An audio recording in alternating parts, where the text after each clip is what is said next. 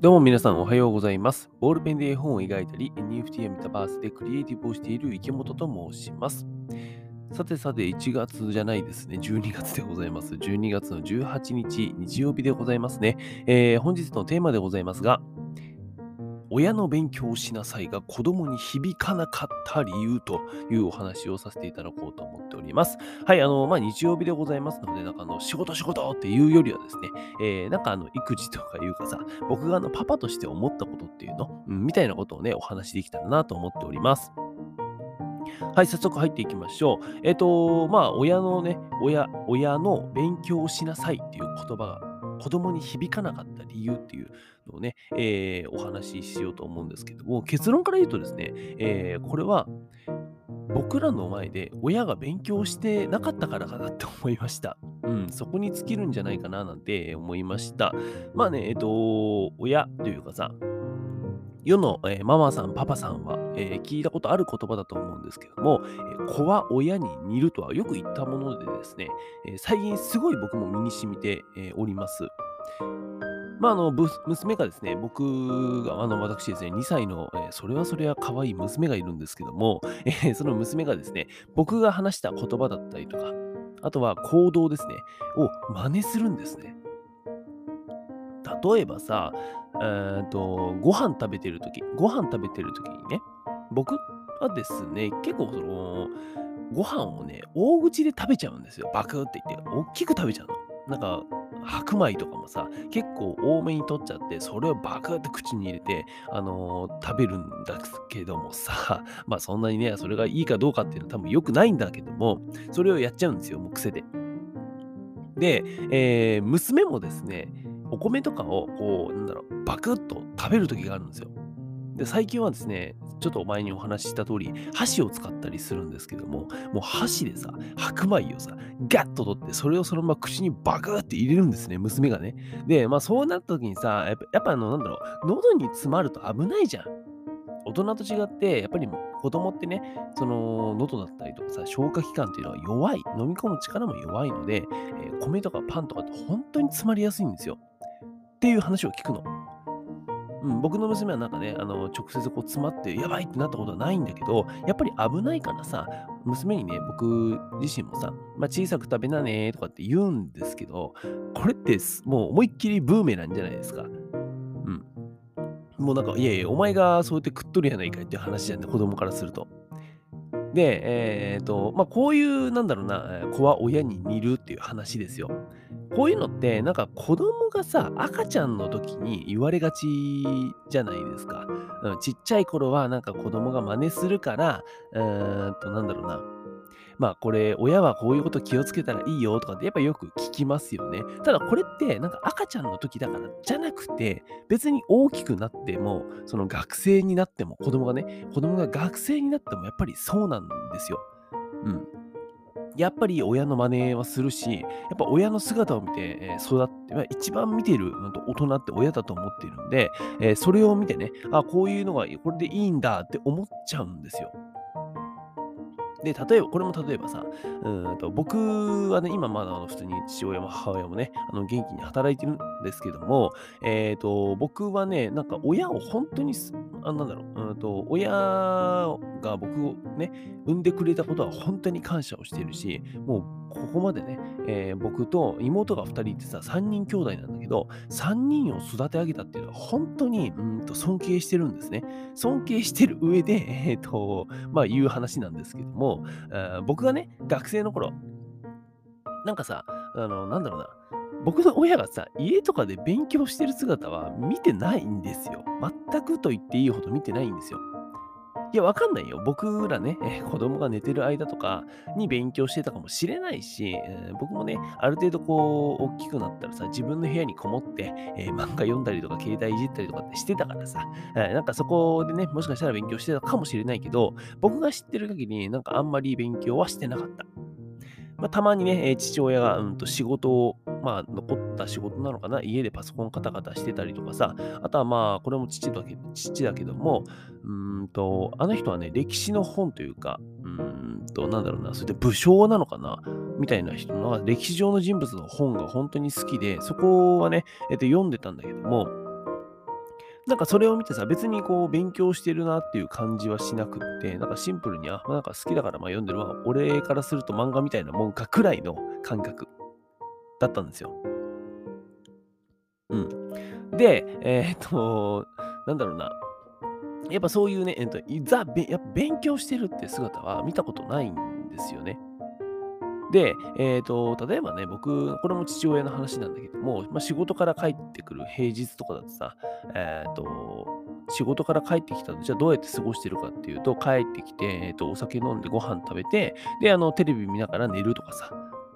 そんな感じ。で、あの僕の母親はですね、あともうあのご飯は本当に、えー、と美味しくて、僕はあの毎日美味しいご飯をいただいてたんですけども、ちなみにあの、なんだっけ、お好み焼きが一番好きなんですけどね、母親のご飯だと。で、その、えーとまあ、ご飯をね、えー、作ってくれてさ、えー、みんな食べて、もいで片付けて、とまあいろいろと家事をこなしてさ、で、えー、母もですね、一通りこなしたら、やっぱりそのドラマを見て、そして寝るみたいな、なんかそんな感じだった気がします。確かね。うん。もう10年以上前の話だから覚えてないけど、そんな感じだった気がする。でさ、その状態で、えーと、勉強しなさいっていうのは、確かに今思うと、僕がね、えー、僕自身が親になったからこそ言えることというか、うんと思うと、やっぱなんかそれは違うんだって思いました。なんかね、そうそう。さっきのご飯の話でもだけどさ、えー、子供にこうなってほしいっていううんと姿があるんであれば、それは親がまずさ、実践しないといけないじゃないですか。子供に、と、箸を使って、えー、ちゃんとね、ちょっとずつ食べて、よく噛んで飲み込んでほしいと思うんだったら、それはまず親がさ、目の前でやんないと、いや、子供からすると、ええー、パパやってるやんっていう。めっちゃバクって食べてゴクンみたいな、なんかお茶お茶で流し込むみたいなさ、なんかそれやってますやんみたいな話じゃないですか。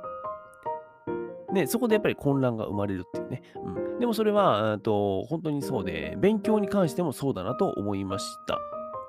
やっぱり、えっ、ー、と、親自身が勉強してないと、といけないし、えーと、勉強してないのであれば勉強しなさいっていうのはなかなか、えー、言えないよねっていうね。うん、なんかもちろん聞いてたよ。子供の頃さ、僕がね、子供の頃ね、えー、親自身がなんかその学生の頃は勉強してたよとかっていうのは、うんと聞いてたんだけど、いや、でもなんかさ、えーと、いえいえ、でも別になんか、その姿を見て、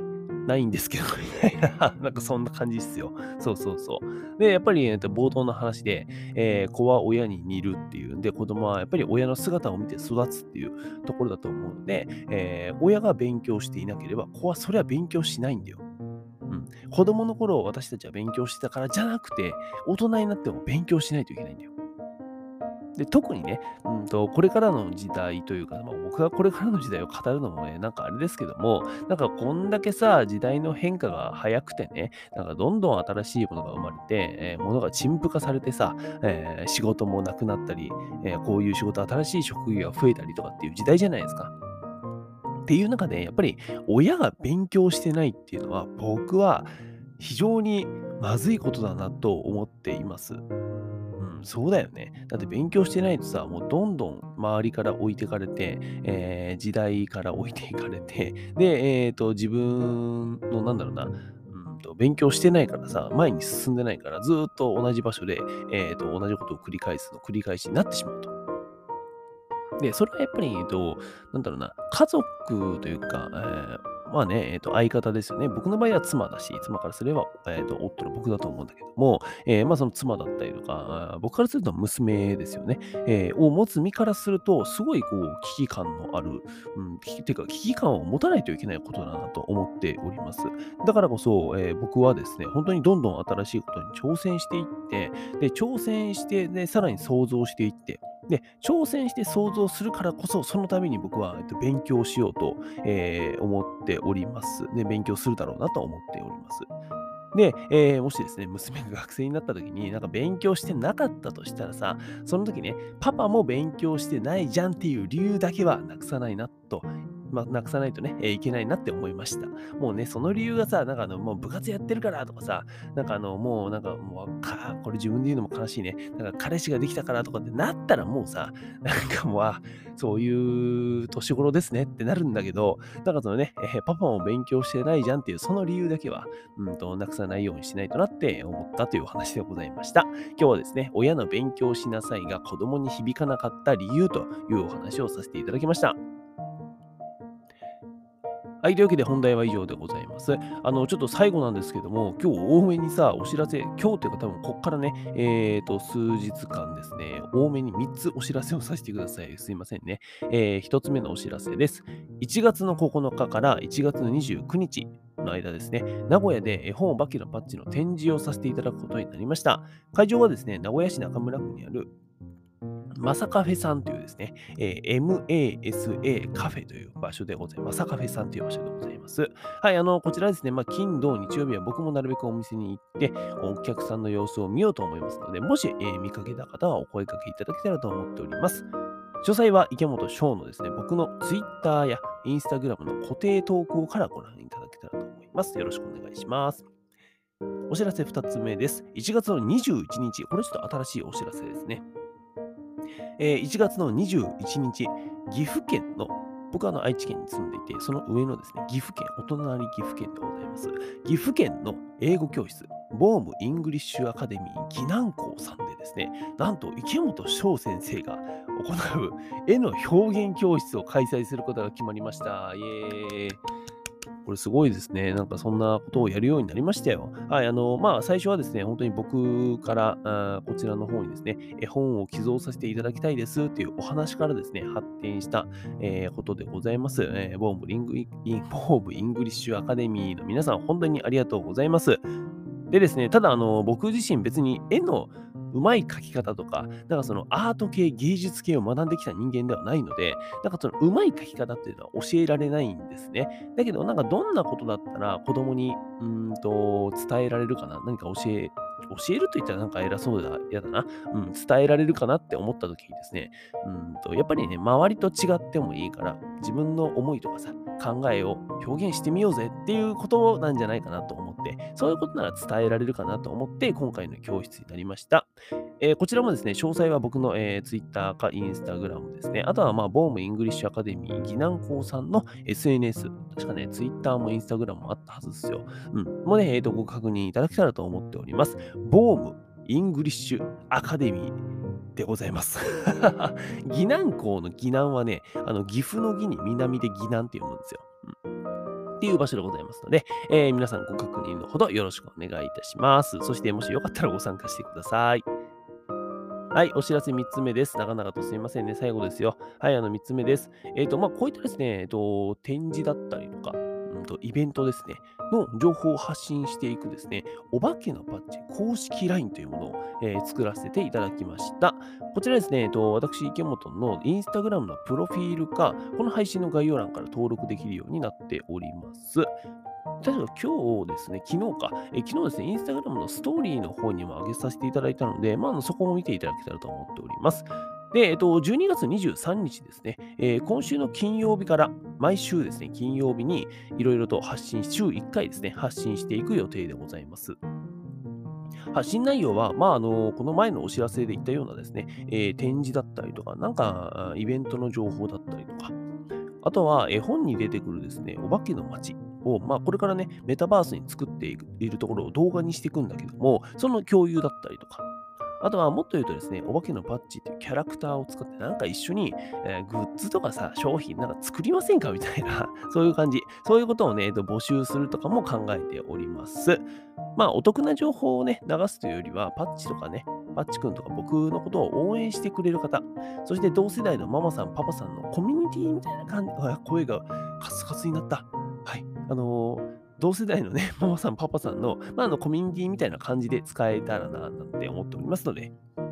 えー皆様ぜひご登録のほどよろしくお願いいたします。なんかあの、本当に嬉しい話なんですけども、あの僕からね、直接お願いさせていただいてるっていうのもあるんですけども、今ですね、登録者の数がどんどん増えておりまして、何が18人とかかな、にはなっております。まあ、ちょこちょこ増えてきてるなっていう感じですね。あの、ここから僕はあの、もう出会う人出会う人にこれをね、あの登録して登録してって言おうかなと思っておりますので、もうそれすなわち応援してくださいということなので、えっ、と、まあそうなった方はぜひあのご登録いただけたらと思います。よろしくお願いします。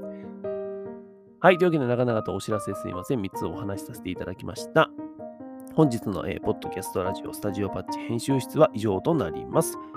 Apple Podcast や Spotify でお聞きの方でですね、えー今日の話いい感じだったよとか、また聞いてあげようかなという方はですね、えーこちらの番組ぜひフォローしていただけたらと思います。はい。というわけで、クリエイターの池本がお送りしました。皆さん、良い日曜日を。